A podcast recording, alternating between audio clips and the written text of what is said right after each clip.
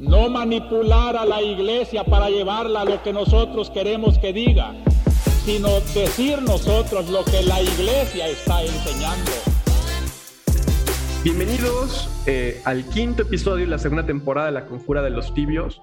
Hoy nos acompaña un, invitado y, amigo de, este podcast que es muy especial, seguramente conocido por todos ustedes en Twitter por su particularísima personalidad. ¿Nos puedes contar, Marta, de quién es nuestro invitado de hoy? Bueno, ya lo ven en el título del podcast, pero siempre es bueno hacer esta introducción a nuestros invitados.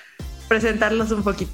Este, pues hoy nos acompaña Bruno Díaz Coratela, es amigo del podcast, amigo de nosotros. Eh, famoso en Twitter por sus abrazos virtuales y también en persona por sus abrazos físicos, que soy eh, fiel testigo de que sí hacen mucho bien al corazón. Este, y pues nada, nos da mucho gusto tenerlo aquí de regreso en el podcast una vez más. Ya lo habíamos tenido en la primera temporada hablando de la em, de la vivencia de ser una persona de la generación Francisco y de este testimonio de vida, de qué significa ser parte de esta generación que que vive la fe de esta manera tan particular que nos ha em, como impulsado el Papa Francisco. Y hoy pues aquí lo tenemos de regreso y pues hoy también vamos a hablar de estos temas así como más experienciales, eh, saliéndonos un poquito de la teoría a lo experiencial. Hola Bruno. Ay, hola. Y no saben lo feliz que, que es que esté aquí de nuevo, la verdad. Eh, me da muchísimo gusto estar aquí otra vez. Bueno, pues hoy vamos a hablar de, cosas, eh, ¿cómo podremos decirlas? Complicadas. O sea, uno de los temas que ha salido, bueno, siempre sale en, el, podcast, o sea, siempre es el tema de gracia, discernimiento, Espíritu Santo, oración, vivencia de la fe. Creo que hoy en particular lo que vamos a explorar es algo que la verdad es que yo no tengo muy claro cómo llamarlo, que es, digamos, esa eh, teología, digamos una teología personal que nace de la experiencia religiosa personal. O sea, como decía Marta, esta visión de Dios que no la aprendemos de los libros o del magisterio, sino de nuestra vivencia, que desde luego pues está inspirada por el Espíritu Santo. Creo que es una de las maneras más puras de ver cómo la gracia opera en nosotros, ¿no? Entonces, pues aquí tenemos a, Bruno para, hablar de estas cuestiones que creo que un, teólogo negativo, así radical, nos diría que lo más preciso de estas cosas es no hablar de estas cosas y dejar que solo sucedan. Pero bueno, vamos a hacer un, un, experimento catafático de una teología positiva, intentar ponerle palabras a esto que podemos llamar, no sé, una mística de la experiencia personal, ¿no? Que nos damos cuenta de que uno puede tener una experiencia religiosa, una vivencia de la fe, una, eh, digamos, un fluir en la gracia eh, pues simplemente eh, haciendo eso, ¿no? Dejándonos llevar por el espíritu. Entonces, pues yo la verdad estoy muy contento por, por este episodio. No, yo también, yo también. Yo creo que la mejor forma de hablar de este tipo de cosas es pues con historias, ¿no? O sea, por ejemplo, eh, he pensado mucho justo en este tipo de cosas, ¿no? O sea, de que, de que esta gente que dice, no, es que si no eres teólogo no puedes hacer teología. Y por ejemplo, y me acuerdo de, por ejemplo, de la masacre de Acteal, que de hecho no fue hace tanto tiempo y es algo bastante cercano a nosotros. Que, por si no saben qué fue, este eh, es un grupo pacifista católico en Chiapas de indígenas que fue masacrado por militares en el 97. Eh, mataron a 45 personas mientras estaban en la capilla, mujeres, niños. Y por ejemplo, el catequista que estaba ahí este, justo después de que mataran a su esposa, gritó, perdona a los padres porque no saben lo que hacen. O, por ejemplo, también este, me acuerdo del el movimiento del trabajador católico de Dorothy Day y de cómo, pues en las platiquitas que ellas mencionaban, eh, este, ves que, por ejemplo, en lo que se escribía de esas pláticas, hay muchas cosas de las que se hablan en el Concilio Vaticano II antes de que se escribiera. Entonces, y, y, dicho, ni siquiera nos tenemos que ir a cosas tan profundas o tan fuertes. Este, también está, por ejemplo, la teología de lo que te dice la viejita que, que, lleva, este, que lleva misa diaria y que nadie la ve. O sea, la viejita olvidada que nadie ve. o por ejemplo, eh, de lo que te dice de Dios el vagabundo que todos los días se, se sienta a pedir en la orilla de la iglesia y que todo el mundo lo ignora. Entonces, es, es algo muy bonito y yo creo que este, sí se puede hablar de eso. Este, y lo, creo que lo mejor. Que, a ver, eh, y esto yo no, yo no creo que esté peleado con el conocer y con el estudiar y con el querer crecer en tu fe y con eh, leer documentos magisteriales y aventarte las audiencias generales del Papa. Bueno, eso está buenísimo, es padrísimo. Pero hasta qué punto nos estamos perdiendo a veces de experiencias de Dios, de, de este, sí, de esas experiencias de Dios, por solamente mirar como en el intelectualismo, intelectualizar un poco nuestra fe, ¿no? Este, hace, ahora estoy dando en uno de los grupos en los que doy clase, estamos viendo el tema del olvido de Dios, ¿no? Y entonces pasamos por varias fases, ¿no? Y entonces ahorita estamos viendo como el renacimiento, la ilustración, el modernismo, no sé qué, ¿no? Pero, o sea, pasábamos por todas estas fases y yo pensaba, bueno, es que en todos estos momentos, ¿no? Que el texto del libro, que pues, este, pues no voy a decir cuál es, porque tampoco quiero aquí tirarle a ninguna editorial ni nada, pero el texto de ese libro decía como, pues sí, es que o sea, son momentos donde empezó a, a, gestarse el olvido de Dios en nuestras sociedades modernas, no sé qué. Yo pensaba, bueno, también durante todos esos momentos han habido grandes santos, ¿no? O sea, en los, durante, ajá, durante el Renacimiento, la Ilustración, el modernismo, el posmodernismo, han habido grandes santos porque no solamente es este, o sea, aunque en el plano, digamos, de la ciencia o en el plano de, en el plano del, digamos, el escenario público, a veces podemos decir, no, es que ya el mundo está olvidando a Dios. Esa no es la realidad. La realidad es justo la señora viejita que va a misa todos los días, ¿no? o el grupo de jóvenes que se juntan a hacer su meditación diaria, ¿no? O este, o la, eh, la persona que pues a, a, partir de una dificultad se encuentra con Dios eh, y justo uno de mis alumnos estábamos viendo este tema del olvido de Dios y me decía, ay, mis, es que ya siento que ya la mayoría de, de a la mayoría de los jóvenes no les importa la religión, ¿no? Y yo pensaba, bueno, a ver, es que, o sea, ¿desde dónde puedes afirmar eso? Porque a lo mejor lo puedes afirmar desde un punto estadístico o desde un estudio, ¿no? Y muchos dirán, no, pues es que creen nada más en un catolicismo light. Pero la experiencia, creo que lo empírico nos dice lo contrario, ¿no?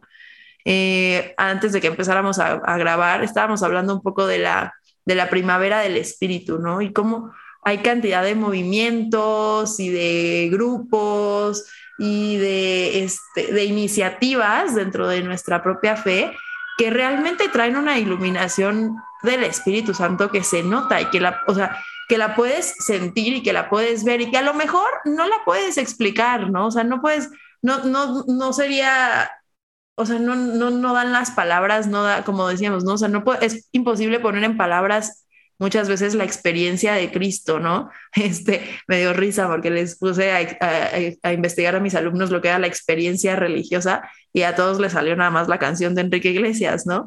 Y, este, y ponían, y luego les daba risa porque pusieron experiencia religiosa iglesia, pensando que así les iba a salir y les seguía saliendo la canción de Enrique Iglesias, pues porque no saben buscar. Pero justo, a ver, cómo hemos ido diluyendo las experiencias religiosas al grado que si tú lo buscas en internet te sale una canción popera, ¿no? En vez de realmente el testimonio auténtico de personas, ¿no? Que, que lo viven y que lo experimentan y que lo pueden compartir y que esas experiencias religiosas nos llevan a un crecimiento espiritual y que también nos pueden llevar a un crecimiento intelectual, ¿no? O sea, el, el eh, el Espíritu Santo ilumina y nos, y nos ayuda a crecer en todos los aspectos de nuestra vida, ¿no? O sea, no solamente crecemos espiritualmente, sino que al, al dejar actuar la gracia también crecemos en otros aspectos, ¿no?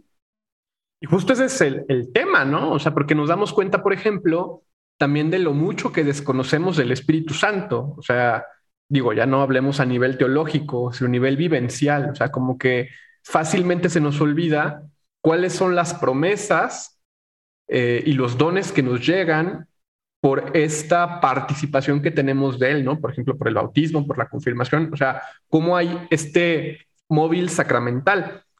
A mí me gusta mucho una distinción que hace von Baltasar em, en, el tomo 3 de la, de la teodramática, que el tomo se llama El Espíritu de la Verdad, que él hace una distinción de cómo podemos, digamos, encontrar los momentos del espíritu, ¿no? Entonces él habla de que hay un espíritu objetivo o una objetividad del espíritu, que es la que se manifiesta por el Evangelio, por la tradición, por los concilios, por la iglesia, y que es, digamos, esa experiencia, eh, no quiero decir secundaria, porque también es una vivencia en la iglesia, que digamos, a partir de ahí nos iluminamos, y también, que es creo que lo que vamos a hablar, de la experiencia subjetiva del Espíritu Santo, que es esa iluminación personal que nos viene por la vivencia del Espíritu.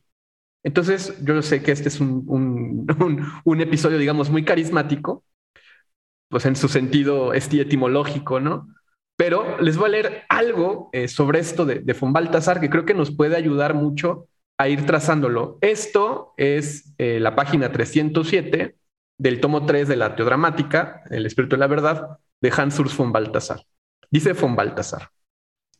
se comprende esto, eh, está hablando de esta dualidad del espíritu, se evidencia al mismo tiempo que es completamente imposible una separación estricta entre Espíritu Santo objetivo y subjetivo en su estructuración y santificación de la Iglesia, pero que precisamente en el seguimiento consecuente de Cristo, la tensión se puede hacer más perceptible subjetivamente allí donde está más cerca de su resolución. Cristo siente sobre sí de forma más pesada el peso de la misión en el huerto de los olivos y en la cruz, allí donde dicha tarea está más próxima a su conclusión, también esa iglesia pura y santa que San Agustín suele llamar columba, paloma, puede experimentar su actividad testimonial, martirion, como algo muy pesado, incluso allí donde su amor está más purificado. De este modo, una iglesia constituida institucionalmente se transforma en la pura comunio sanctorum, en la comunión de los santos. Teológicamente, por tanto, solo se puede hablar de predominio de uno u otro aspecto del Espíritu Santo en la iglesia. La objetividad de esta se manifiesta la subjetividad divina. Y eso no entra, y eso, perdón, y eso no entre paréntesis, sino para el hombre que se esfuerza en la tierra como una norma de amor que continuamente se encuentra por encima de él, que él no alcanza subjetivamente.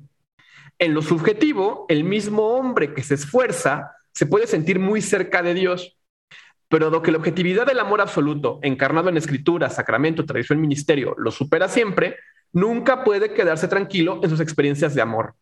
Todo aquel que sigue comulgando fervorosamente sabe que no puede ni asumir adecuadamente lo que se le regala en el sacramento, ni responder adecuadamente a ello. Y lo sabe tanto mejor cuanto más se acerca a tal asunción y respuesta. ¿Por qué? ¿Por qué cito esto? Porque se dan cuenta, o sea, para, para hablar de, de esta experiencia subjetiva tenemos que hablar siempre en relación con la experiencia objetiva de la fe que nos viene por el Espíritu Santo en la iglesia, sacramentalmente.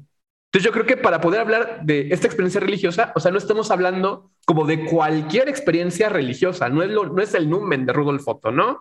Es una experiencia del Espíritu subjetivamente como personas bautizadas en una relación personal en comunidad. Que creo que esto es súper importante, ¿no? Porque cuando hablamos de estas cosas, se puede pensar que somos como una especie de iluminados, gnósticos, y que estamos hablando de cosas así, digamos, por la libre, ¿no? Entonces, o sea, como muy al espíritu de la conjura de los tibios, o eh, hago esta aclaración para poder ver las dos dimensiones y cómo vamos a intentar encuadrar esta subjetividad de la cual vamos a hablar hoy en la objetividad de la iglesia, que como hemos dicho, pues son la escritura, eh, el magisterio y la tradición. Entonces, no sé si esto que les cuento de von Baltasar les hace sentido, porque lo que estoy haciendo, digamos, en categorías teológicas es delimitar el lugar teológico del que estamos partiendo, que creo que por lo pronto son dos aquí. La iglesia y la persona, y la persona es en la iglesia, y la iglesia pues se conforma de personas que reciben la inspiración del Espíritu Santo porque hay una promesa de su presencia y, nuestro, y de su auxilio a nosotros, ¿no? De la providencia.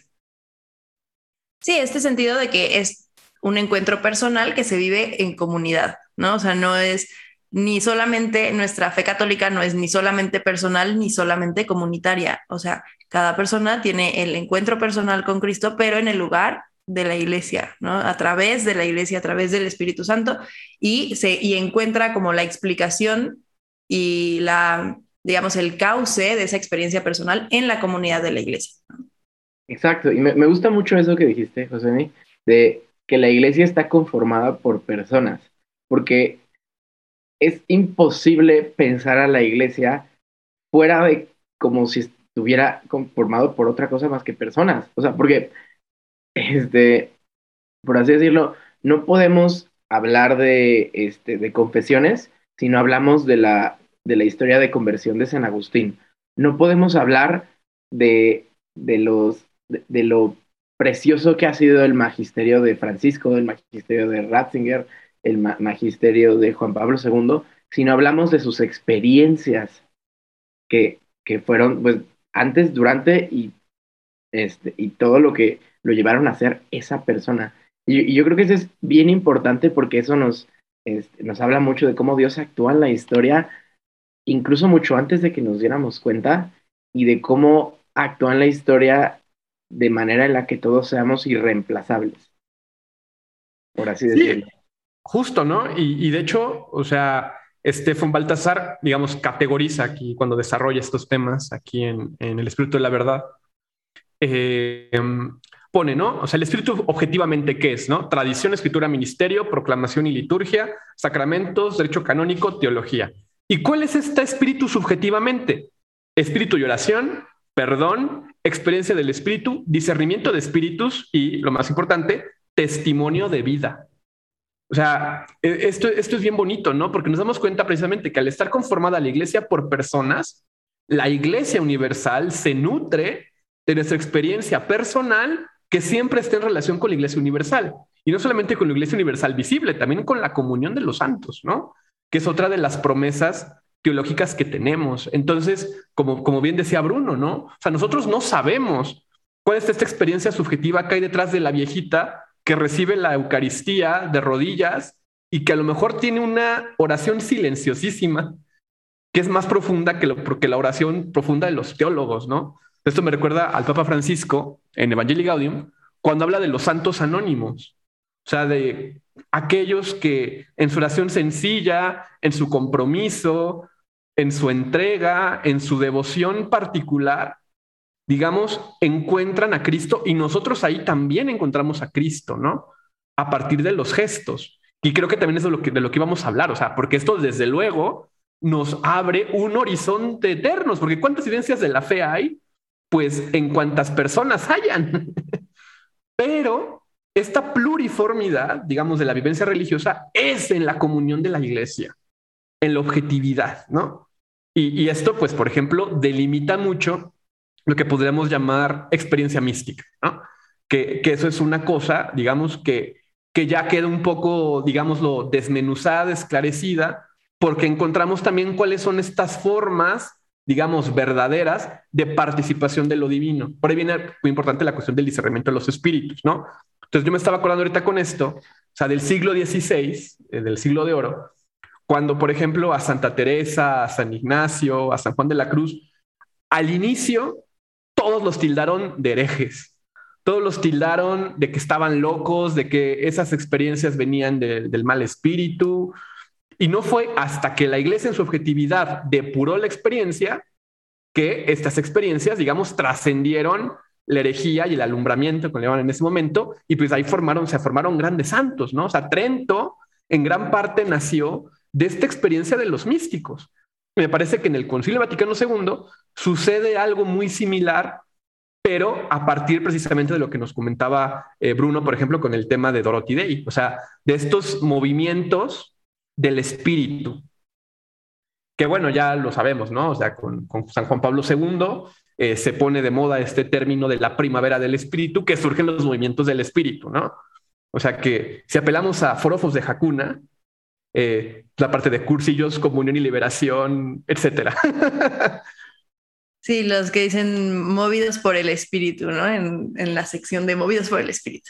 Este, que, aparte, eh, algo que se me hace muy bonito y que justo, y que creo que también lo vamos a hablar un chorro hoy, pero justo ayer, y es que ayer nos faltaste, Bruno, en la cena, pero ayer en la cena post-Hakuna, este, estábamos hablando de esto, ¿no? Que qué padre que la Iglesia Católica es universal y que en esa universalidad, y recordábamos, ahí hice la publicidad al episodio que tuvimos con Sam Rocha, ¿no? que en esa universalidad caben todos, ¿no? Y la experiencia de, la experiencia de vida y la experiencia de fe de todos que después se encausa en la iglesia y que se alinea, digamos, al magisterio y que entonces empezamos a vivir una ortodoxia, ¿no? En lo que mientras vamos procesando como lo, lo, que hemos vivido, lo procesamos en la guía del magisterio, ¿no? O sea, nos dejamos guiar y entender que, ok, esto que experimenté, lo oriento con esto que me dice el magisterio, lo, lo oriento subiéndome a la barca de Pedro, ¿no?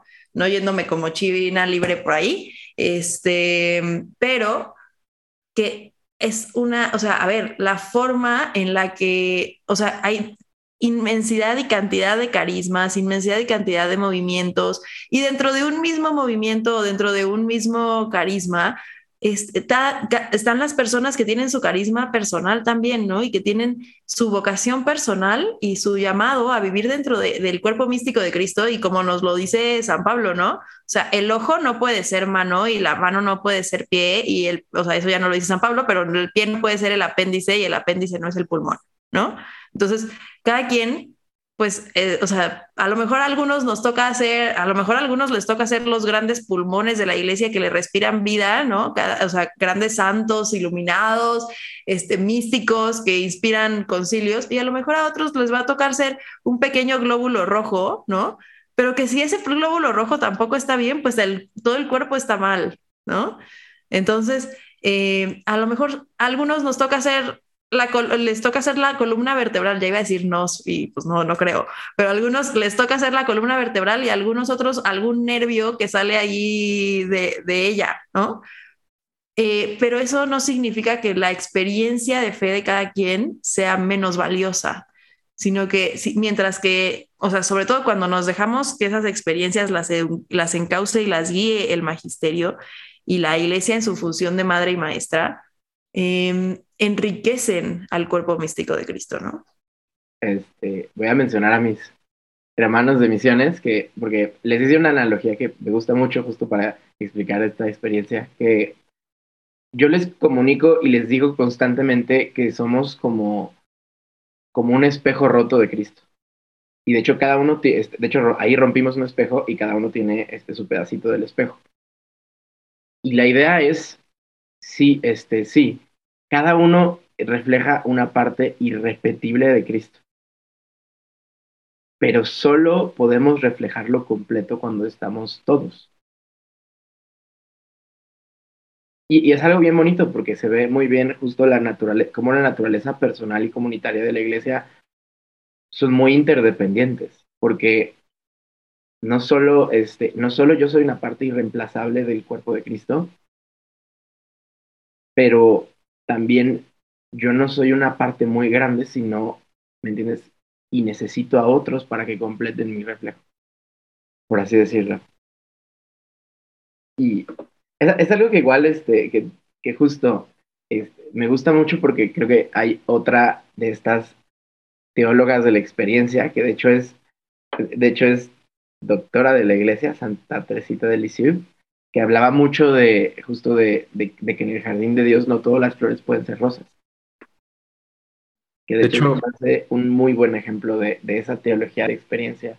O sea, una niña que entró a ser este, entró a ser monja desde los 15 años y se murió a los 24 y que cuando se murió las monjas ni siquiera sabían que ponerlo de epitafio porque no había sido una persona este, de que ni muy remarcable y después encontraron sus escritos y se dieron cuenta de que era una doctora de la iglesia.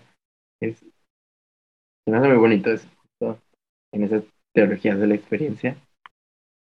Yo desde que empecé a pensar el episodio de hoy, estuve justamente pensando en Santa Teresita, en, en, en, su camino pequeño, ¿no? En el, en el Petit Chemin.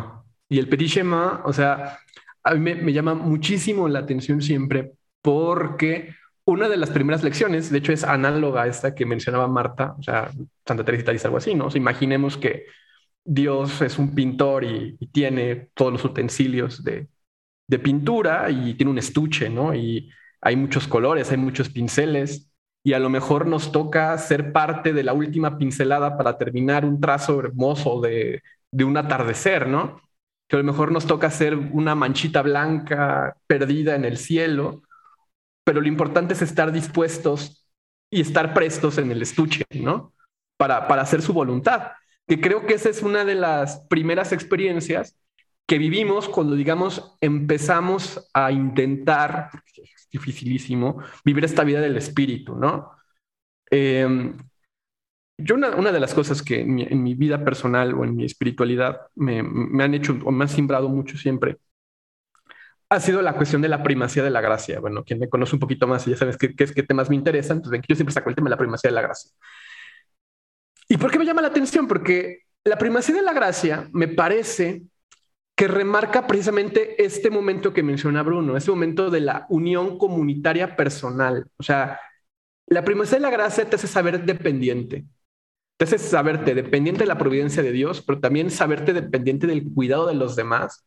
Y también ahí creo que es donde puedes entender tu papel o tu vocación personal dentro de la iglesia y cómo sirves, ¿no? Cómo amas y sirves.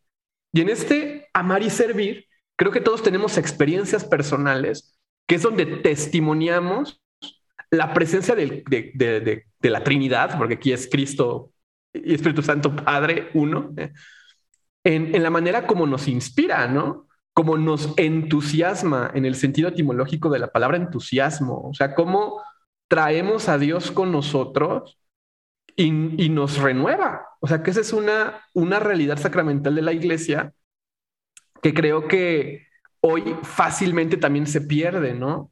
Porque me parece que a veces caemos por la inercia del mundo en una inclusive desacramentalización del sacramento. ¿Y qué quiero decir esto? O sea que, por ejemplo, recibimos la Eucaristía sin, o nos casamos, por ejemplo, olvidando los dones que nos vienen por ello. Y, estos dones, pues creo que son precisamente lo que nos da energías, lo que nos da combustible para testificar. ¿Y qué testificamos? Pues la, la experiencia de Dios en nosotros, que como decía Bruno, por ejemplo, en el caso de Santa Teresa de Licio, o sea, es sui generis en cada caso personal. O sea, nadie tiene una vivencia, una experiencialidad de la fe, una testimonialidad de Cristo idéntica a otra. Por eso creo que tampoco existe, digamos, un método universal de cómo tener una espiritualidad cristiana. Por eso hay carismas, ¿no? Y creo que eh, se me hace bien, o sea, se me hace muy chistoso que justo estamos hablando de esto y llegué tarde porque estaba en reunión de pastoral familiar de mi parroquia, ¿no? Del decanato. Y entonces, Monseñor, si está escuchando esto, llegué tarde por su culpa. Este, pero eh, según yo no, no nos escucha, pero sí, sí, eh, ya sabe. Em, pero se me hizo muy fuerte porque estábamos hablando, eh, cuando tenemos las reuniones, hemos estado hablando de teología del cuerpo, hemos estado viendo como este, métodos y como buenas prácticas para la catequesis prematrimonial y así. Y pues obviamente ahorita estamos revisando el itinerario del catecumenado, ¿no? Que salió. Y eh, pues revisándolo, el Papa Francisco es muy, bueno, eh, o sea, todo, todo, el documento es muy enfático, ¿no? Sobre todo en la introducción y la conclusión del Papa Francisco, pero que el catecumenado prematrimonial, y pues en todos los sacramentos también, pero en este caso específico habla del prematrimonial, tiene que ser querigmático, o sea, tiene que surgir del anuncio sencillo, sencillo, sencillo de que, o sea, de que Cristo vive y nos quiere vivos, ¿no? Y de que, eh, o sea, y de la realidad eh, que podemos experimentar. Mm, y otra cosa que se me hace muy interesante en este tema es que, a ver, es muy interesante ver a los, los, o sea, quiénes son los agentes de pastoral en nuestras parroquias. No son las personas, eh, o sea, a ver, no tienes ahí a un Santo Tomás de Aquino o no todos los agentes de pastoral en nuestra parroquia van a ser eh, graduados de las, de las universidades pontificias. Que qué padre, o sea, a ver, yo estudié en un instituto pontificio, o sea, no es, no es hacer menos como la educación y la formación teológica, que son importantes y que sí, claro que aportan a la iglesia, pero realmente quiénes son nuestros agentes de pastoral? No necesariamente son personas eh, que tienen ese tipo de formación. Claro que es importante que sean formados y lo dice el itinerario del, eh, del catecumenado, es importante que estén formados en lo que van a hablar. Pero no están ahí en el, o sea, no son agentes de pastoral porque eh, en su clase en la Universidad Pontificia les dijeron que fueran a hacerse agentes de pastoral. Están ahí porque un encuentro personal con Cristo los, los llama y los, los sí, los invita a esta vocación de estar ahí, ¿no?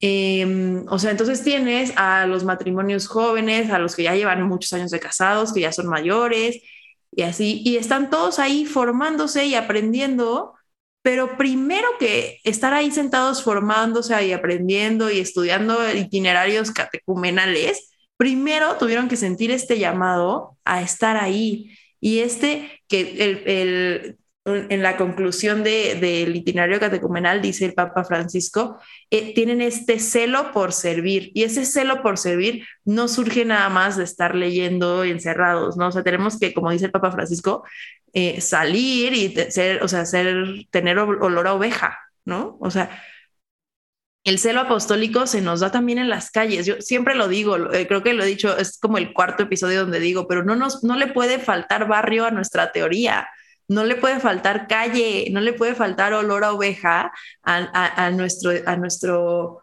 lugar teológico. No nos movemos eh, en, en, abstractos, ¿no? La realidad es superior a la idea y no nos movemos solo en abstractos, nos movemos en realidades.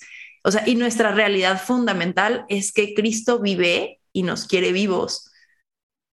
Pero esto surge también de la experiencia. O sea, esto no es como que los, los apóstoles y este, estaba, o sea, se sentaron y dijeron como, ok, meditemos la lógica de que Cristo haya resucitado y de que haya muerto por amor a nosotros. ¿Cuál es la lógica dentro de eso? Hagamos un silogismo simple. Pues no, ellos llegaron las mujeres, vieron el sepulcro vacío, corrieron, les, les dijeron, está el sepulcro vacío, y corrieron a experimentarlo, a verlo, a decir, oye, sí, está esto vacío y están aquí todas las cosas con lo que lo, habíamos embalsamado ahí en medio medio porque se nos venía el sábado, están ahí todas puestas ahí en el, en el sepulcro y el cuerpo no está, ¿no?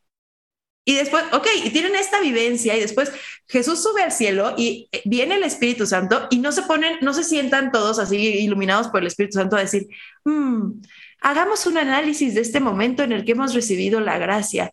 ¿Qué significará esto para la realidad de nuestra iglesia? ¿Cómo vamos a construir la jerarquía de nuestra iglesia? ¿Y qué, qué terminología precisa debemos usar para catequizar? No, salieron y empezaron a hablar en lenguas y la gente dijo, están borrachos, ¿no? O sea, se movieron desde la experiencia. Nuestra fe está, mm, o sea, obviamente ya tiene un, o sea, muchísima, muchísimo estudio y hay muchísimas personas importantísimas y santos grandísimos que han escrito profundamente y que le han dado forma a nuestra teología, ¿no? O sea, no, no nada más vamos por la vida diciendo como, ah, sí, pues, este, yo lo sentí en mi corazón, o sea, no, no vivimos de sentimentalismos tampoco, pero toda nuestra fe está fundamentada en que personas experimentaron a un Dios vivo, ¿no? O sea, si no, si ellos no hubieran ido y visto y experimentado con la evidencia, ¿no? Empíricamente fue evidente y constaba por los sentidos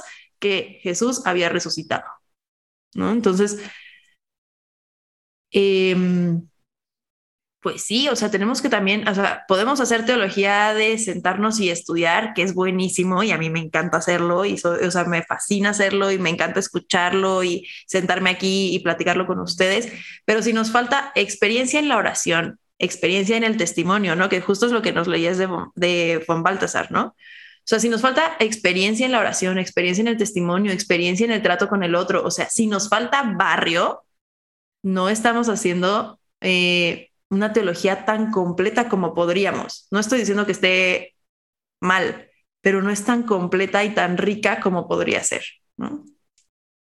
Y creo que nos, este, esta, toda esta este, importancia de la experiencia, creo que nos habla mucho de cómo es Dios. O sea, que es un Dios que se quiere relacionar íntimamente con nosotros y que es un Dios, pues, relacional en sí mismo. O sea, que entiende que tanto nosotros mismos como Él en cuanto a, en cuanto a Trinidad, solo es en cuanto a su relación con las otras personas de la Trinidad y de también cómo actúa en los demás y de a quienes escoge y de cuáles son sus concepciones de poder, que creo que trascienden totalmente nuestras concepciones de poder y conocimiento que tenemos nosotros. Hay una cita muy bonita del Evangelio, que cuando Jesús dice, yo te bendigo, Padre, Señor del cielo y de la tierra, porque has ocultado estas cosas a sabios e inteligentes y se las has revelado a pequeños. Y hasta lo podemos ver en los sacramentos. Los sacramentos son íntimamente experienciales. O sea, son, si son signos visibles de la gracia de Dios. Y si hay algún, algo que nosotros no vemos, algo sobrenatural, pero también son unas maneras muy sensoriales y muy eh, experienciales de poder conectarte con el Dios vivo. Y, también, o sea, ahorita recordando esto que citas del Evangelio, ¿no? O sea, tener muy en claro, también relacionándolo con lo que decía Marta, o sea, cuando Jesús busca a los apóstoles, hoy, por ejemplo, que en el santoral eh, recordamos a San Mateo, que yo creo que es el caso paradigmático de, de esto, no va por los filósofos, no va por los teólogos, no va por los doctores de la ley, va por hombres sencillos, va por un cobrador de impuestos, va por carpinteros, va por pescadores. Y nadie comprende ese gesto. ¿Por qué? Porque en este momento o en ese momento se dan cuenta lo que importa es ese momento subjetivo, pero en ese momento tiene una gran ventaja, que la objetividad encarnada es Cristo. Entonces queda muy clara cuál es la relación maestro-discípulo, ¿no? Entonces ya cuando nos queda clara esta relación maestro-discípulo, porque tenemos a Dios encarnado presente, que también lo tenemos presente eh, por medio del Espíritu Santo, eh, nos damos cuenta de que no podemos ser autorreferenciales, precisamente por lo que comenta Bruno. O sea, porque ahí es donde aparece la relacionalidad. O sea, Eric Shibara eh, tiene esta frasecita muy ignaciana de Deus semper mayores, ¿no? Dios siempre es más grande. Entonces, cuando damos cuenta de que somos siempre relación en inferioridad, cuando somos lo pequeño, cuando somos el defecto, cuando somos el eslabón débil de la cadena, comprendemos la importancia de lo grande, pero también nos damos cuenta de que en esta pequeñez valemos y que esta experiencia sencilla a veces es, digamos, el aliento que tenemos para comprender lo más grande. O sea, por ejemplo, les, voy a compartir una, cosa que viví que a mí me, me cimbró mucho. Em, una vez platicando con, con, la abuelita de Gaby, en paz descanse, eh, ellos, los abuelitos de Gaby, son una familia, un matrimonio que terminaron el camino neocatecumenal. O sea, eran ya de estas personas que hicieron todos los pasos del camino, fueron a Jerusalén, o sea, estas, digamos, familias graduadas del camino neocatecumenal, ¿no? Y ella tenía que preparar una munición, en el camino preparan siempre municiones de temas, sobre cuestiones de, de, escatología, ¿no? Y pues yo que, digamos, más o menos he leído cosas de filosofía, más o menos he leído cosas de teología, em, a mí estos temas me causan siempre digamos, esta sensación de fenómeno saturado, como diría eh, Jean-Luc Marion, ¿no? O sea, son cosas que, que me flipan, dirían los españoles, y que realmente me quedo mudo ante cuestiones tan grandes y tan desconocidas y misteriosas. Bueno, la abuelita de Gaby, cuando estoy platicando estas cosas, me dice, bueno, ya sabremos cuando nos muramos y venga nuestro Señor de qué trata todo esto. Y, y con esa frase sencilla, que a lo mejor ni siquiera pensó cuánto iba a impactar, se me cayó mi castillo de naipes de intelectualismo teológico. Y, me di cuenta cómo estos momentos subjetivos de la fe, estas experiencias particulares, son las que verdaderamente nos iluminan y le hacen tener sentido a la objetividad también del espíritu, ¿no? Porque es cuando más valoramos a la iglesia, es cuando más nos damos cuenta de que el espíritu está con nosotros, o sea, no sé ustedes cómo lo iban. Bueno, cuando fue el episodio de la generación Francisco, creo que salió el tema.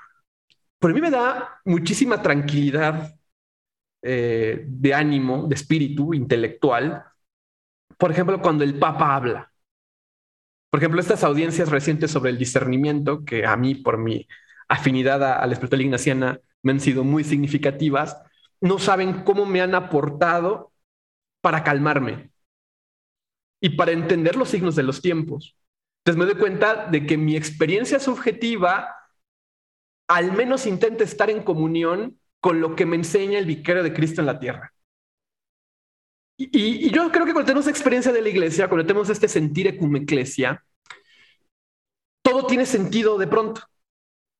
Y ya entendemos, por ejemplo, el sentido del, del, magisterio, entendemos el sentido de la tradición y no nos sentimos extranjeros en ningún lugar, porque nuestra experiencia personal se siente cobijada por la Iglesia Universal. Creo que eso es lo que significa comunión en su sentido más pleno, ¿no? O sea, estar con.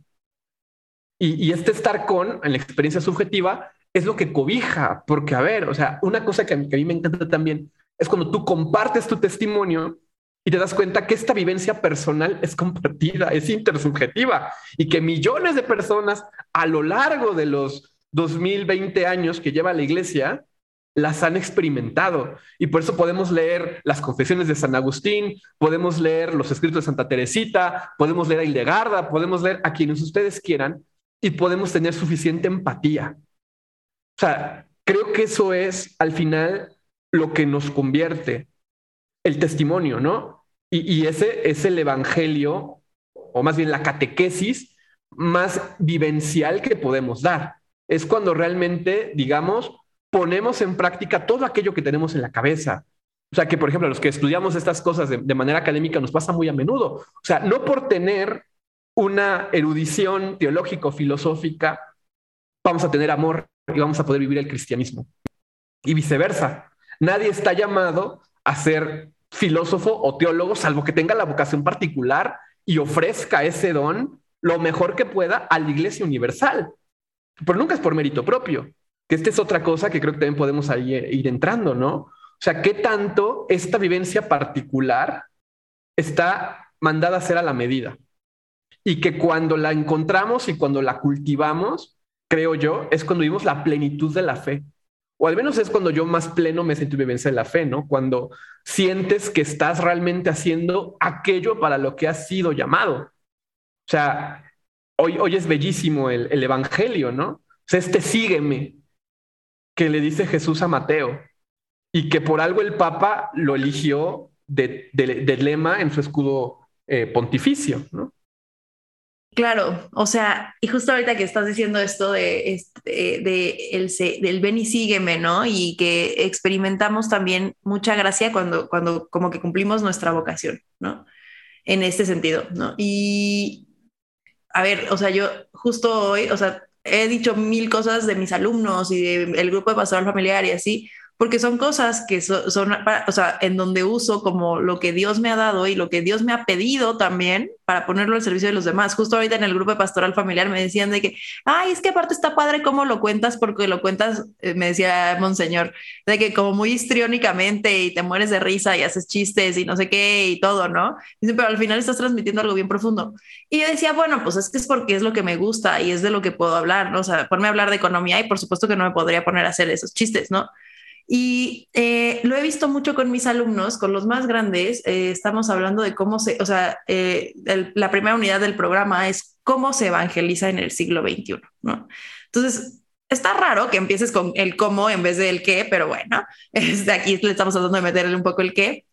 Pero como la primera tarea que hicieron fue, les asigné a una audiencia de las de, las de los miércoles del Papa por fecha a cada uno, ¿no? Eh, entonces tengo dos salones de ese, de ese grado y pues entonces y son como 24 por salón, entonces pues fueron como 48 fechas diferentes, ¿no? Entonces abarcamos desde las de San José y llegamos hasta las de ahorita del discernimiento, o sea, pasamos las de San José, las de los ancianos y la de y, y ahorita las del discernimiento, ¿no?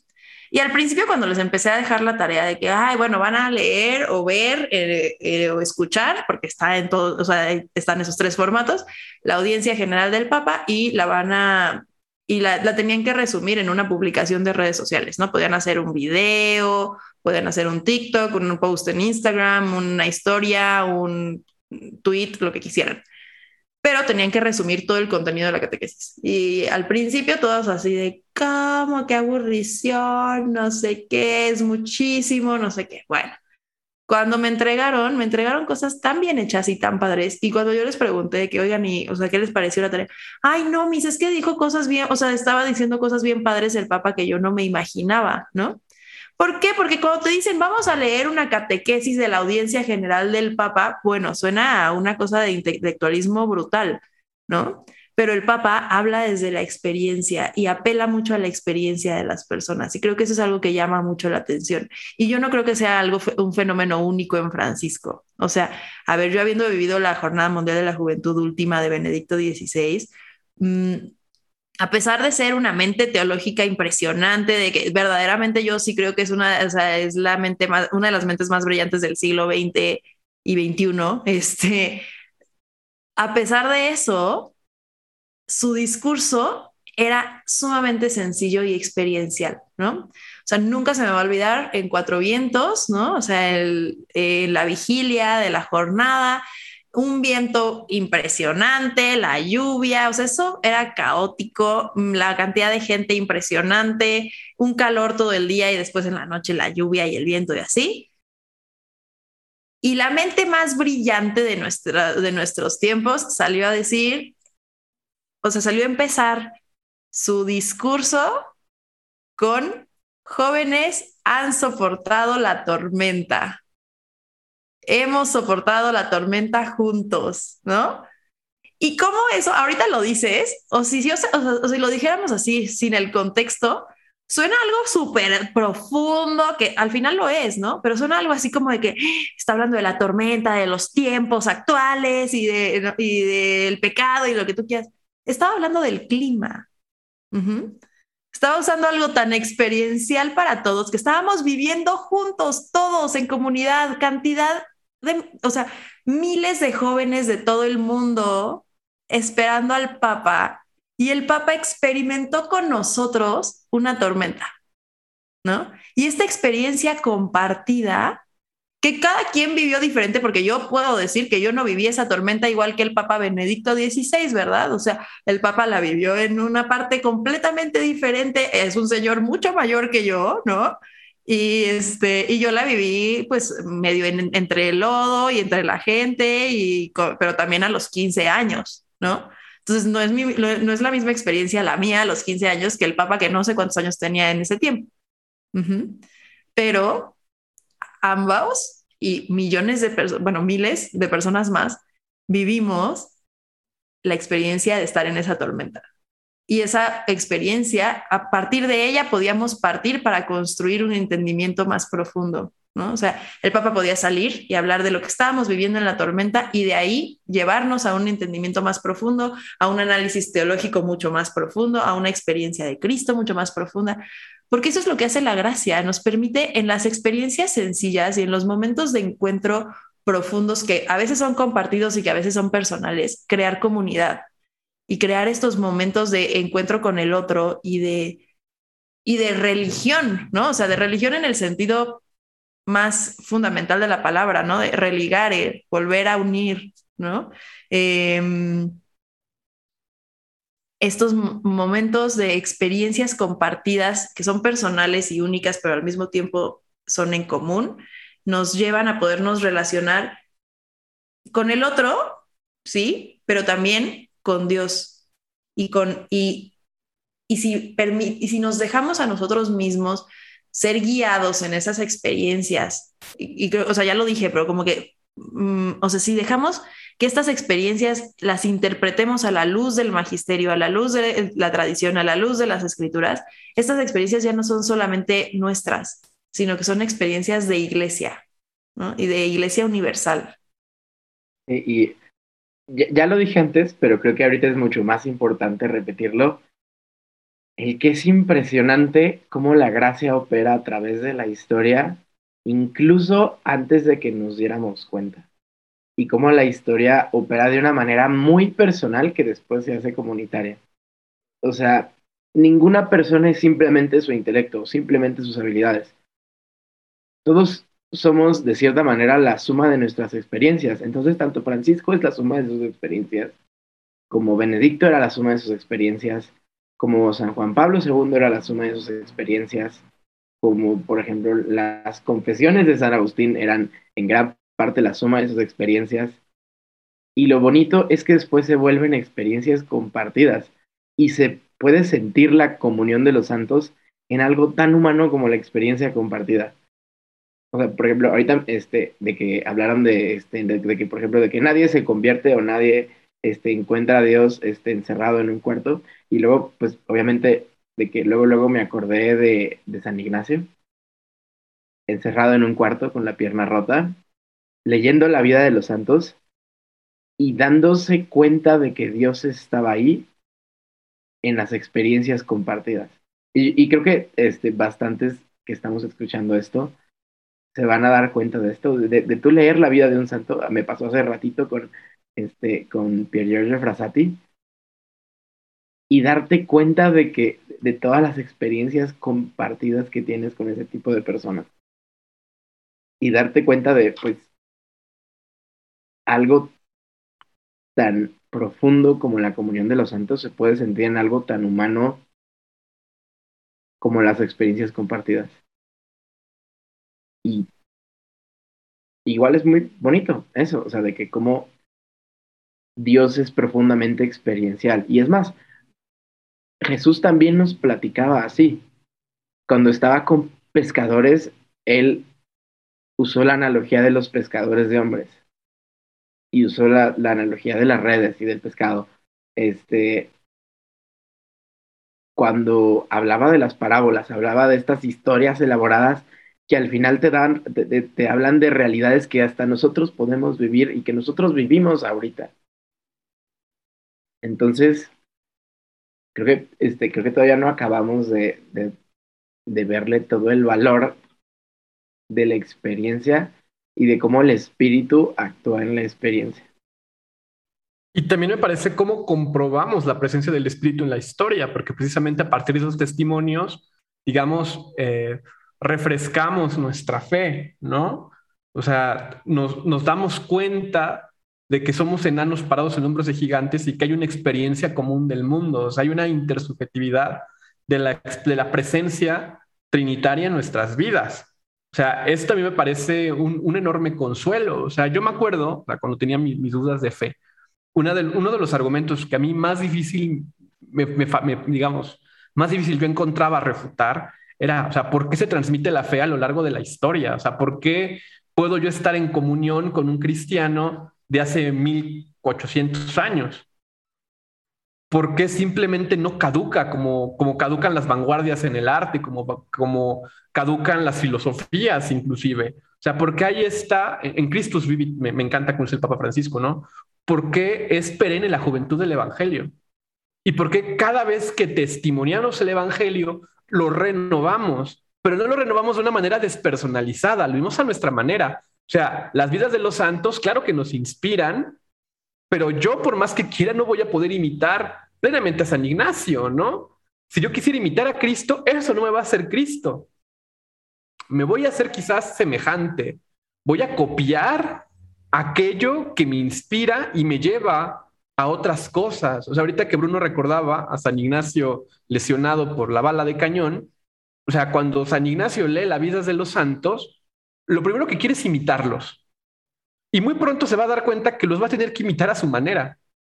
Y así San Ignacio se convierte, como le diría después a San Francisco Javier, un fuego que enciende otros fuegos, ¿no? O sea, creo que ese es el, sentido del ite inflamate omnia, que, es tan importante porque nos damos cuenta cómo se transmite algo que al final tiene un modelo mimético primero que es Cristo, pero cada quien lo personaliza a su manera.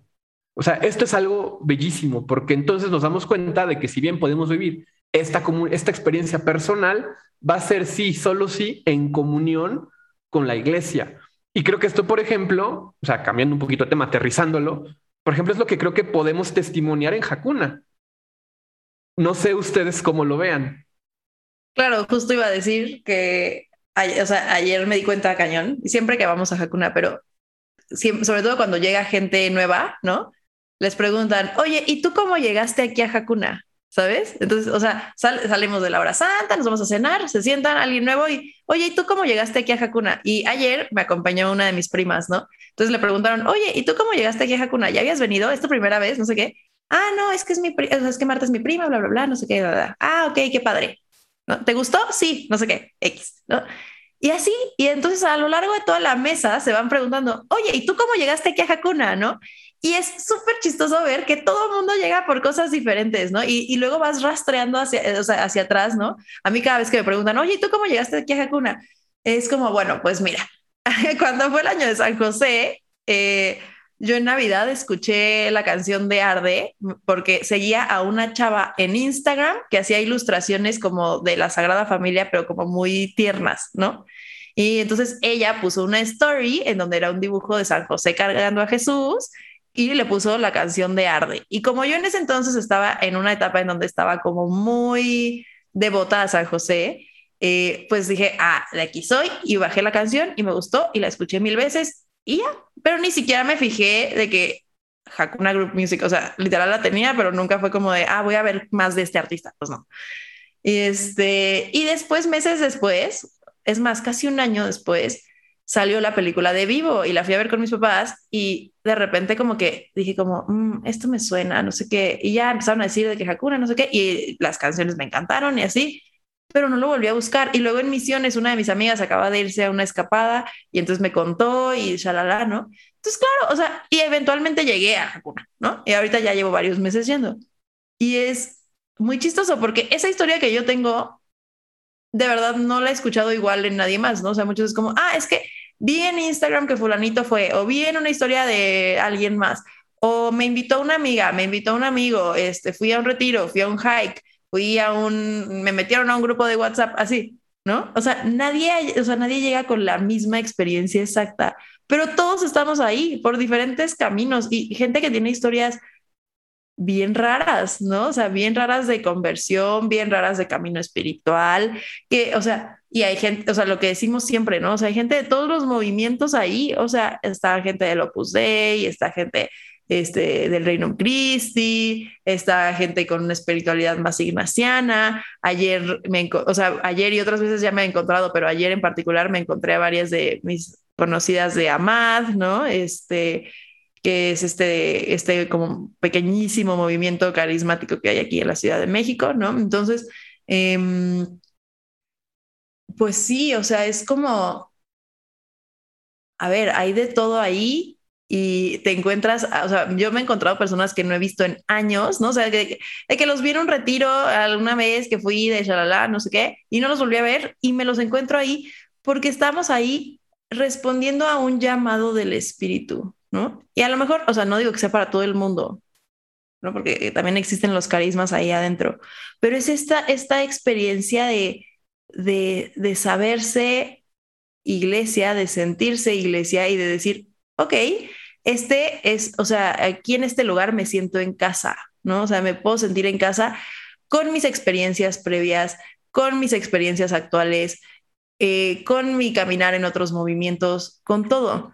Eh, y creo que es un, eso es lo que hace que sea tan, no sé, como que se me hace que incluso en muchas cosas están logrando transmitir conocimientos teológicos bien profundos a través de algo súper sencillo. Y de repente estás en una, en una hora santa y están los universitarios cantando cosas profundamente teológicas y dices, órale, este es un concepto teológico que nos podría tomar años entender y darle vueltas y está, lo ponen tan sencillo en una canción y estás cantándolo frente del Santísimo y todo tiene sentido en el corazón, a lo mejor en la mente todavía no, pero todo tiene sentido en el corazón. Exacto, yo creo que eso es lo que me gusta tanto de Hakuna, por ejemplo, yo que vengo del Regnum Christi y que muchas veces pasa que, este, que hay mucha gente, incluso yo en algún momento, que se sentía más de Regnum Christi que de la iglesia, ¿no? Entonces era de los que iba a encuentros todas las semanas, pero que nunca iba a misa. Y lo bonito de Hakuna es que te hace sentir iglesia. Y es lo que he visto con justo muchos de mis amigos del Regnum Christi, es la primera vez que se, que se sienten iglesia y que pueden experimentar y ver otros carismas y todo de una manera tan natural en torno a la Eucaristía. Yo creo, que es, la forma más simple y más bonita de ser iglesia. Este, por ejemplo, este cantarle, cantarnos abrazados, hablándole a la Virgen María, todos en torno a la Eucaristía.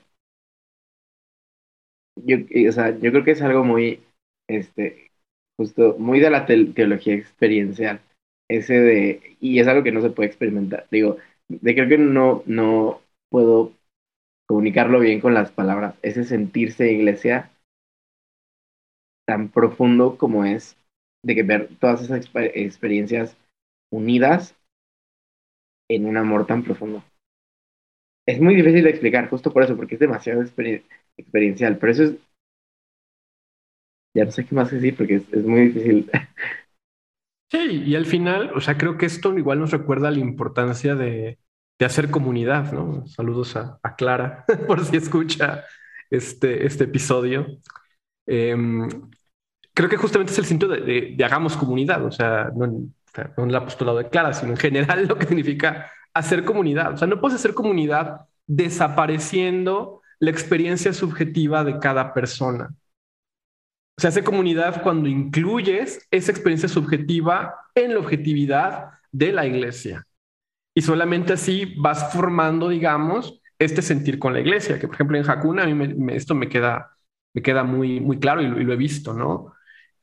o sea, estas acusaciones de que no, es que es sentimentalismo, es que son nada más cancioncitas. O sea, yo digo, te falta jacuna, o sea, te hace falta ir a ver y ver cómo aunque tú vengas de una visión muy tradicionalista de la iglesia, puedes sentirte acogido. Porque una de las cosas que se va a intentar aquí siempre va a ser, digamos, eh, ver cómo tú encarnas un carisma de la iglesia y cómo, y no solamente del movimiento que vengas, ¿no? Cómo personalmente tú eres una parte de, ¿no? Y esta parte de, como dice Bruno, en torno a la Eucaristía, pues me parece que es una forma bellísima de comunión. O sea, esto es algo que, que creo que se tiene que comprender más, porque hoy me parece que en la iglesia vivimos momentos de mucha desunión, de mucho conflicto y también de cierta rabieta al conflicto. O sea, porque también me parece que confundimos eh, lucha con conflicto o problema con conflicto y creemos que toda diferencia está mal. O sea, está bien disentir, está bien no estar de acuerdo, pero recordando que Deus semper mayor est. O sea, siempre hay un Dios más grande. Todos ante Cristo nos desarmamos, ¿no? Y ese es el criterio de experiencia común que digamos es aquello que no se puede trascender.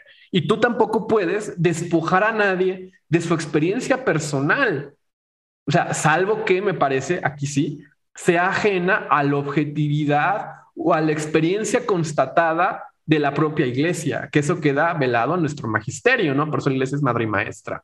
Entonces creo que por donde le veamos hay un camino seguro y hay una guía. Y aquí lo importante, pues, es, digamos, vivir esta experiencia subjetiva que cada quien tendrá a su manera, ¿no? Y que también tendrá unos sus tentaciones y sus caídas, y uno se confesará quizás repetidamente por, por lo mismo, precisamente porque la fe es personal y esta relación con Dios es también personal y nuestra relación con la iglesia también es personal. Pero esta relación en la iglesia precisamente nos hace ver la importancia de la comunidad, que creo que hoy es lo que se nos pierde fácilmente porque vivimos en un mundo fragmentado, ¿no? Entonces, todos queremos ser el criterio último y la palabra definitiva, por ejemplo, en temas de fe. Y todos nos convertimos en la referencia absoluta del magisterio y mi movimiento es mejor que el tuyo porque nosotros cantamos en latín.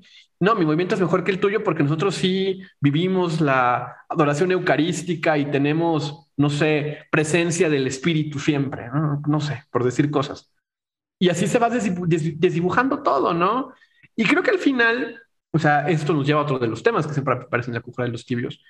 Aquí lo que nos congrega en torno a Cristo, me parece, es una virtud teologal y es la esperanza. O sea, es la constatación de que está sucediendo como un gran movimiento, que esto viene de Dios y que nos va a llevar a algo más grande. O sea, a mí eso es a mí lo que, lo que me gusta de Hakuna, lo que me llena de esperanza, ¿no?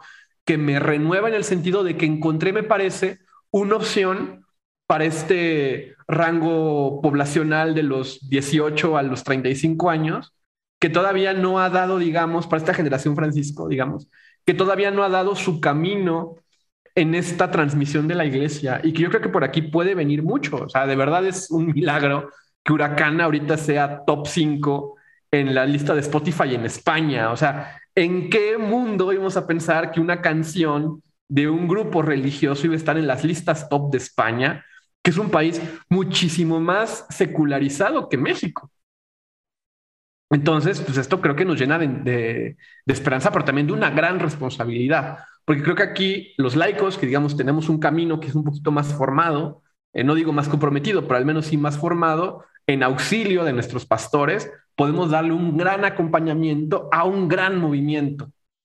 Pero esto solo será posible si hay una sinergia entre, digamos, entre la sinodalidad, como la comprendemos, de, feligresía y, presbiterio, pero en una plena comunión con el Espíritu Santo. O sea, yo creo que aquí hay una experiencia eh, inmejorable para vivir la sinodalidad, porque es algo sumamente genuino, o sea, es algo, si quieren, hasta espontáneo, ¿no? Y, que, yo creo que esto es algo, es algo común, también lo que decía Marta, que estas experiencias, por ejemplo, con Hakun están llenas de diosidencias extrañas. O sea, por ejemplo, yo como llegué ahí, porque una vez en el podcast, en la pasada temporada, un día Marta recomendó Forofos y le escuché, me gustó la canción. Y acto seguido, mi mejor amigo, eh, Manuel Urbiola, eh, empezó a ir a Hakuna y a cantar en el coro de Hakuna. Y luego otra amiga, Ale Aguilar, eh, la amiga del PAN, también empezó a ir y, los tres somos muy amigos, los tres, o sea, nos, vemos frecuentemente y cada quien llegó por separado ahí y luego con esta experiencia que tuve de, Marta y demás, dije, pues vamos a ir y vamos a ver qué pasa. Y yo, que soy como muy escéptico ante muchas de estas cosas, me sentí profundamente conmovido. O sea, yo lo, lo, confieso, o sea, he tenido siempre como una alergia a las cuestiones carismáticas, precisamente porque me parecen descontroladas. Pero lo que yo viví en esa adoración eucarística fue algo completamente nuevo que en mi experiencia de iglesia nunca había visto. Y, también fue raro, por ejemplo, porque creo que es la primera vez que yo me sentí viejo en la iglesia, porque vi que yo ya era de los grandes, ¿no? O sea, yo siempre fui de los chicos, porque estaba acostumbrado a convivir con gente muchísimo más grande. Y ahora de pronto, o sea, yo ya era casado y con, con la chaviza, ¿no? Y, y al mismo tiempo eso te da como una responsabilidad también de poder transmitir un poquito de este camino que cutremente he ido recorriendo, ¿no? Pero creo que ahí se va sembrando justamente esta semillita de la tradición y que nos toca ya nosotros, digamos, inflamar otros fuegos como nosotros fuimos inflamados por otros fuegos. Y el testimonio, pues es lo que le da credibilidad a ese fuego y que es ese testimonio, sino la presencia del Espíritu en nuestras vidas.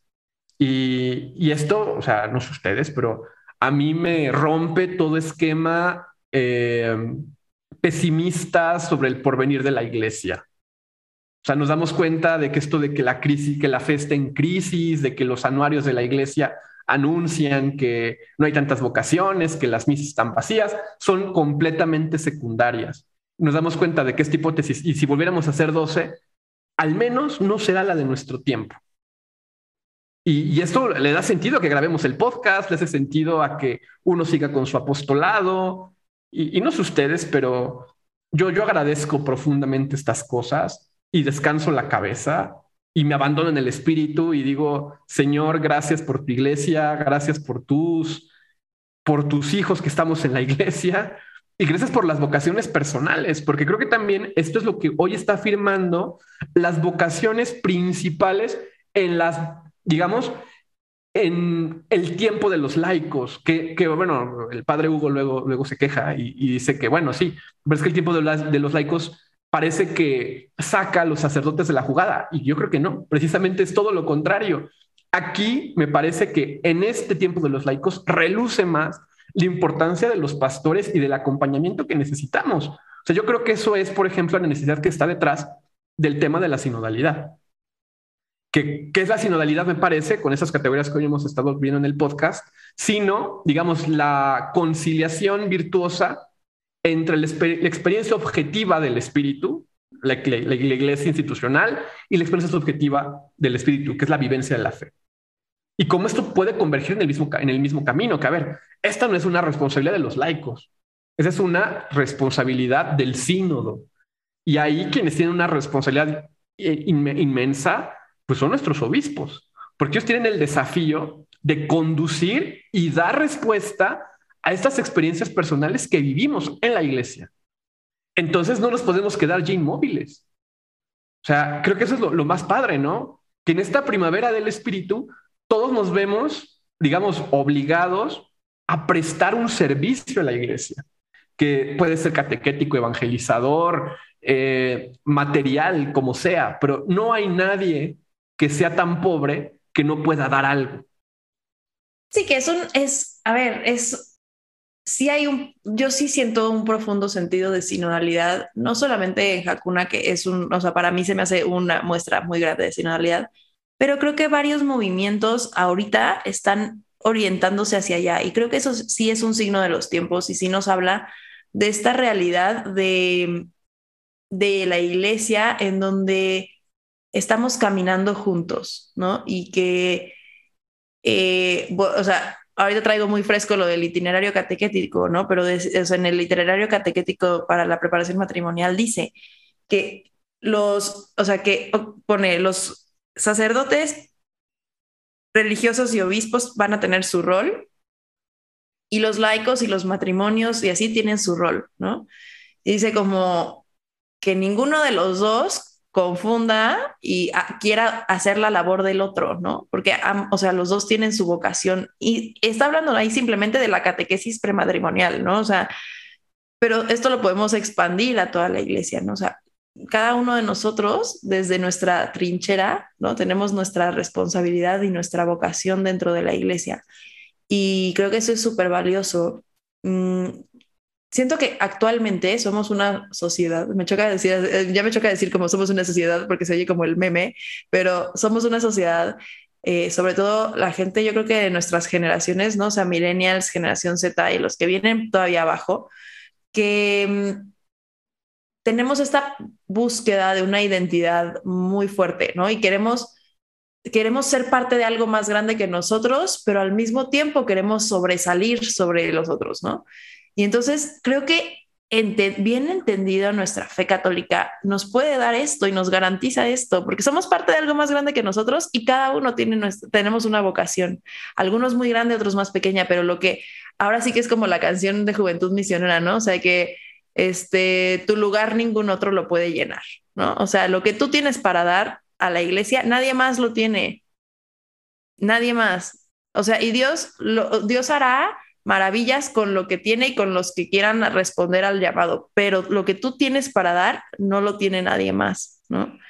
Y creo que esto es algo muy padre que podemos ver en, o sea, en una cantidad impresionante de movimientos juveniles que se están dando, en... Eh, en impulsos este, pastorales, en esfuerzos e-, evangelizadores y que realmente mm, yo sí, sí creo que cuando, sí, cuando alarmistamente decimos que no, es que nos estamos quedando sin gente y a los jóvenes ya no les interesa la fe y así, nos estamos volviendo un poco como no sé, como siempre, como estas personas que dicen que todo tiempo anterior fue mejor, ¿no? Y es como, yo no sé si alguien podría ver lo que fue el concierto de Hakuna en Madrid la semana pasada, o lo que era ayer la iglesia de Chestojova, en, o sea, de verdad no se podía ni, no, se podía ni pasar, no se podía ni mover uno, ¿no?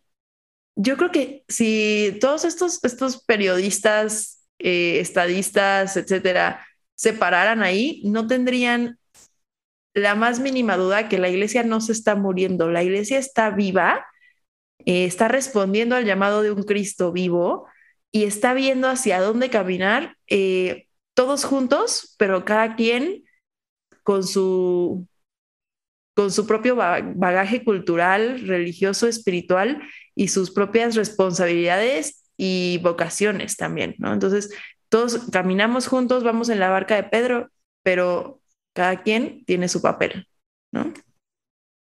A mí me gustaría este, regresar, bueno, más bien regresar una y, este, y pasarles otras dos analogías que a mí me gustan mucho. Primero, regresarnos a esta eh, analogía de, pues somos espejos rotos. Somos irrepetibles, irreemplazables, pero necesariamente faltan los demás para completar el reflejo de Cristo. Necesitamos a los demás para completar el reflejo de Cristo. Eh, me encanta mucho este, todas las analogías que Jesús hace del espíritu con el viento, porque se entiende muy bien todo esto. O sea, por ejemplo, nosotros sabemos que el espíritu sopla porque todos los árboles se mueven en la misma dirección. No porque todos los árboles en el bosque sean de la misma especie o sean idénticos.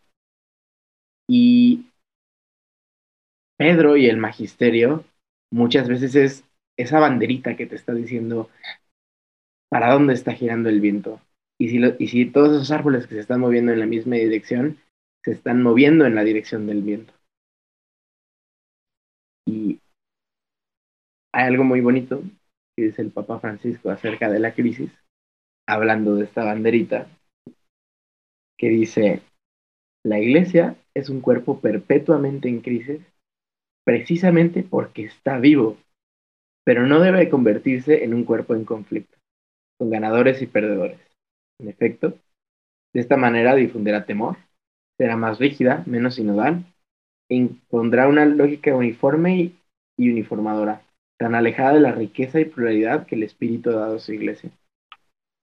Es decir, yo creo que sí, sí estamos en crisis, pero es un, la iglesia es un cuerpo perpetuamente en crisis porque está vivo, porque está conformado con, por personas, como lo hemos dicho todo esta, este, todo este podcast, está conformado con personas, con sus experiencias, con sus traumas, con sus heridas. No somos, eh, no somos pedazos de efecto, de espejo perfecto. Es más, muchas veces nuestras orillas pueden hasta lastimar a otros. Pero aún así, somos ese pedacito irreemplazable que se entiende perfecto cuando encuentra su lugar en todo ese rompecabezas de, espejos rotos que al final puede completar el reflejo de Cristo. No sé, o sea, como que esas cosas al final te dejan sin palabras, ¿no? O sea, son de esas cosas que dices, bueno, pues ya vamos a vivir el Evangelio y a dejarnos de, de hablar y los teólogos negativos tienen mucha razón. O sea, definitivamente creo que esto es lo que trasciende nuestras categorías, ¿no? O sea, es otra cosa que el Papa Francisco lo tiene bien claro en uno de los principios de Evangelio Gaudium. O sea, yo creo que eso significa precisamente que la realidad supera las ideas. O sea, no podemos entender plenamente qué es esto que pasa, pero que pasa. Y pero lo que sí podemos hacer es testimoniar ese asombro que nos produce lo milagroso, la obra de la gracia, ¿no? Y que cuando miramos en retrospectiva, pues vemos precisamente cómo la gracia va ordenándolo todo y que somos producto, somos testimonio, pues, de esa eh, providencia que nos guía y nos conduce, ¿no? O sea, creo que eso es lo que uno puede ofrecer y cómo uno puede eh, comunicar este gran misterio, ¿no? Y, anunciar al mismo tiempo, pues aquello a lo que a lo que estamos llamados, ¿no? Pues bueno, Bruno, como ya sabes, aquí en la Conjura de los Tibios tenemos la tradición de que siempre terminamos los capítulos haciendo una recomendación, pero como tú eres hoy el invitado, quizás podríamos comenzar por nosotros, Marta. no sé cómo lo veas.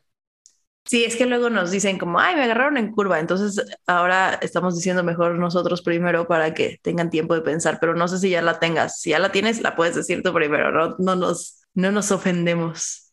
Ok, este, entonces em, nos esperamos a que Bruno termine de pensar en la suya. Yo hoy, obviamente, voy a recomendar una canción de Hakuna y es justo una que más que, o sea, Pensé en, pensé en varias de las que hay como que, porque tienen varias que hablan de este sentido de comunidad y de sentirse como iglesia, pero creo que más bien me voy a ir por esta parte de que a veces no, las palabras no, las palabras sobran, ¿no? Eh, entonces, mi recomendación de hoy es Vértigo de Hakuna.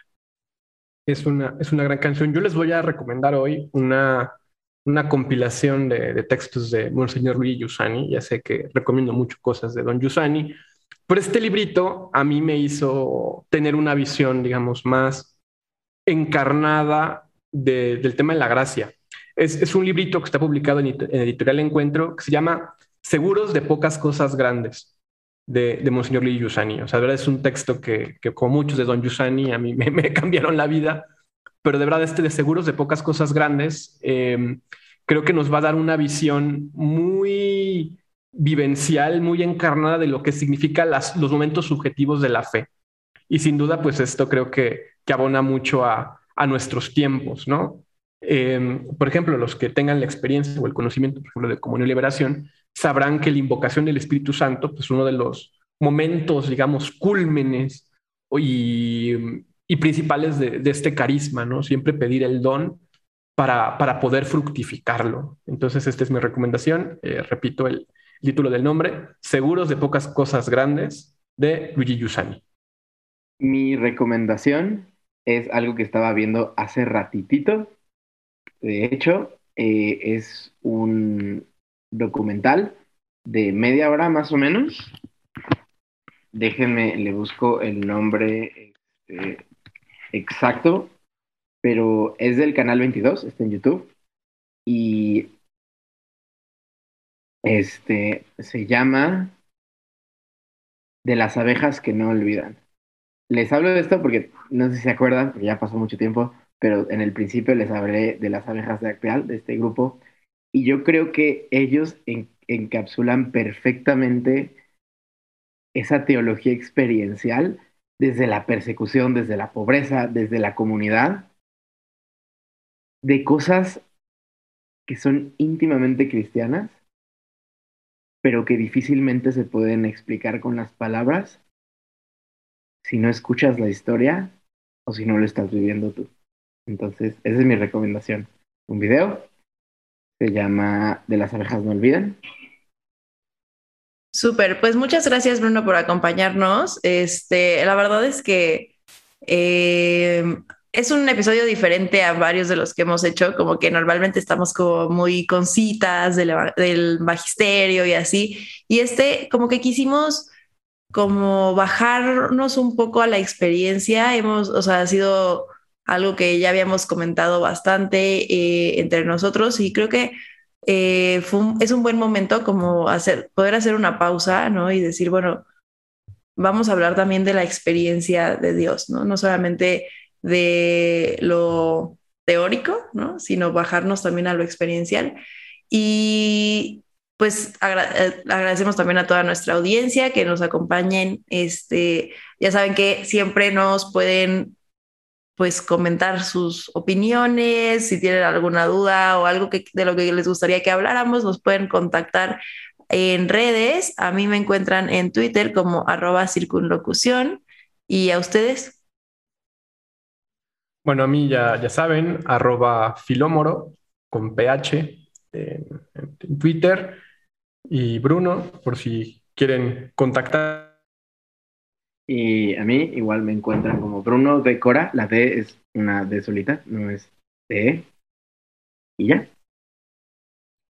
Y también, o sea, igual contarles a nuestra audiencia que también este episodio es un poquito para bajar los decibeles de lo que viene en los siguientes capítulos, que pues ya, ya irán viendo de, de qué se trata, pero les puedo contar que los, los tibios estamos conjurando cosas interesantes para próximos capítulos. Entonces, como bien decía Marta, o sea, estos capítulos, pues son un poco para, para situarnos, ¿no? Y, para que quede claro también cuál es nuestro lugar teológico, que creo que es algo súper importante, ¿no? No podemos hablar de estas cosas sin ubicarnos y sin tener un ancla en, en, en la realidad, ¿no? Porque como como decimos siempre al inicio de este podcast, como dice Monseñor Romero cuando inicia este podcast, o sea, nosotros no somos los que enseñamos, ¿no? Nosotros solo somos unos pobres diablos que intentan dejarse educar por la iglesia y que quieren decir lo que la iglesia está enseñando. Entonces, pues les agradecemos a, nuestra audiencia. De verdad, Bruno, siempre es un honor tenerte aquí en, la Conjura de los Tibios. Marta, siempre es un, lujo compartir el micrófono contigo. Y pues gracias a, toda nuestra audiencia por, por su paciencia y porque nuestra comunidad está creciendo. O sea, esto ha sido algo grato. O sea, creo que la, temporada pasada, cuando comenzamos con la Conjura de los Tibios, no nos, no nos imaginábamos que íbamos a tener tan, tan buena aceptación. Entonces, pues síganos evaluando en Spotify y todas estas cosas que, pues, la verdad, a nosotros nos, nos vienen bastante bien. Y pues también le agradecemos a, Juan Diego Network, a, Alex, que es el que siempre, siempre, tiene la primicia del podcast y siempre me, me escribe sus, sus comentarios. Y, y, creo que si Alex dice que estuvo bueno el episodio, estuvo bueno el episodio. Entonces, muchísimas gracias a, a todos. Muchas gracias y gracias Alex porque siempre te damos mucha chamba con la edición. Y gracias a todos, gracias a ustedes, la verdad. Siempre soy bien feliz de, de estar en este podcast y también gracias a Alex y perdón. Este, pero muchas gracias. Muchísimas gracias a todos.